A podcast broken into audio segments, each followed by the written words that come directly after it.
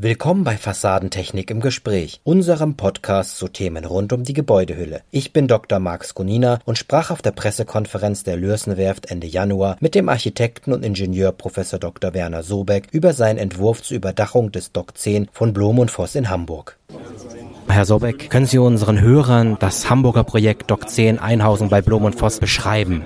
Das Trockendock B10, das zurzeit noch nicht eingehaust ist, gehört zu den größten Europas. Wenn wir es einhausen werden, mit einer Halle mit 240 Meter Länge, ungefähr 35 Meter Höhe und über 40 Meter Breite, dann ist es das größte eingehauste Trockendock Europas. Diese Hallenkonstruktion muss man sich so vorstellen, dass man eine 240 Meter lange Süd- wie Nordwand hat. Die besteht aus einzelnen senkrecht stehenden Stahlfachwerkkonstruktionen im Abstand von 7,50 Meter.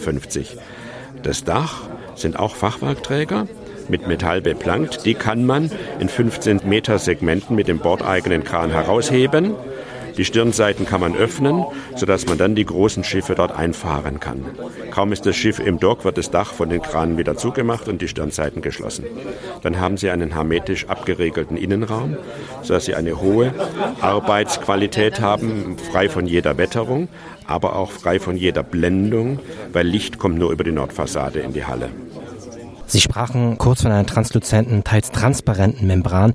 Können Sie kurz sagen, wie sich auf die Areale verteilt? Ja, also wir lassen Licht nur in der 240 Meter langen und 31,50 Meter hohen Nordfassade herein. Ein Bereich von 180 Meter in der Mitte ist über die gesamte Höhe mit einer ETFE-Folie bekleidet. Diese ETFE-Folie ist an horizontalen Seilen befestigt, 8 mm Durchmesser, vorgespannt. Rechts und links von diesem Bereich, quasi als Einrahmung, haben wir ein PVC-beschichtetes Polyestergewebe mit der gleichen Faltung. Dort haben wir keine Transparenz, aber immerhin noch hinreichende Transluzenz, um in den Arbeitsbereichen dahinter auch eine optimale Lichtversorgung garantieren zu können. Im Inneren des Docks wird ja auch geschweißt. Gibt es relativ hohe Auflagen für den Brandschutz? Wie haben Sie das mit der Fassade umgesetzt und aufgenommen? Der Bereich der Fassade, der mit Blechelementen bekleidet ist, hat da überhaupt kein Problem. Und die ETFE-Folie, die wir einsetzen, die ist weit genug weg, um von Schweißfunken nicht attackiert werden zu können. Gleiche Frage für den Wind. In Hamburger Hafen gibt es sehr viel Wind. Wie wird da gearbeitet? Es ist so, dass wir sehr umfassende Windkanaluntersuchungen machen für das Dach mit allen Anströmrichtungen, mit und ohne Dach, Teilöffnungen der Stirnwände oder alles geschlossen um so die kritischen Windbeanspruchungen herausfiltern zu können und nach denen wird das Dach oder das Gebäude dimensioniert. Können Sie ganz kurz den Begriff Ingenieursarchitektur, denn das ist ein solches Projekt, kurz umreißen? Ja.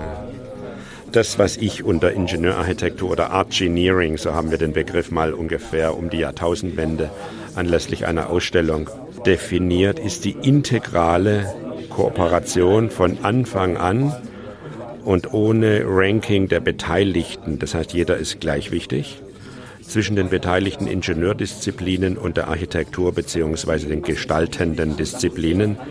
Dazu gehört ja auch Licht, Farbgebung und alles Mögliche.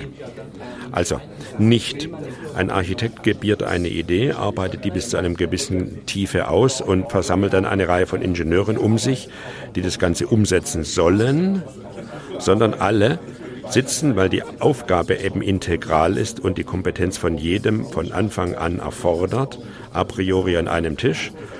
Oder wie in meinem Fall, man hat eben beides studiert und ist sowohl Architekt wie auch eingetragener Ingenieur und hat ein Team in seinem Büro, das aus Architekten, Ingenieuren, Maschinenbauern, Energieeinsparleuten, Recyclingfachleuten und anderen besteht, die dann gleich von Anfang an am Tisch sitzen. Herr Sobeck, wohin wird sich Ihrer Erfahrung nach zukünftig die Gebäudehülle hin entwickeln? Sicherlich in Richtung Recycelbarkeit, weil wir gerade in dem Bereich der multifunktionalen Gebäudehülle viel zu viel Sondermüll konstruieren.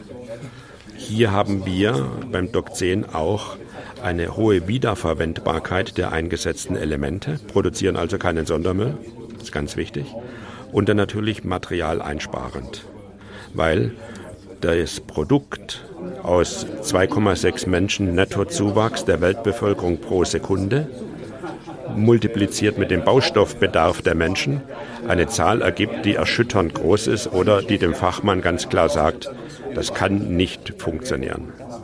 Vielen, vielen Dank und dann viel Erfolg. Fassadentechnik im Gespräch ist ein Podcast des Kubus Medienverlags. Weitere Informationen zum Interview mit Professor Dr. Werner Sobeck finden Sie in der Fachzeitschrift Fassadentechnik und auf www.fassadentechnik.de.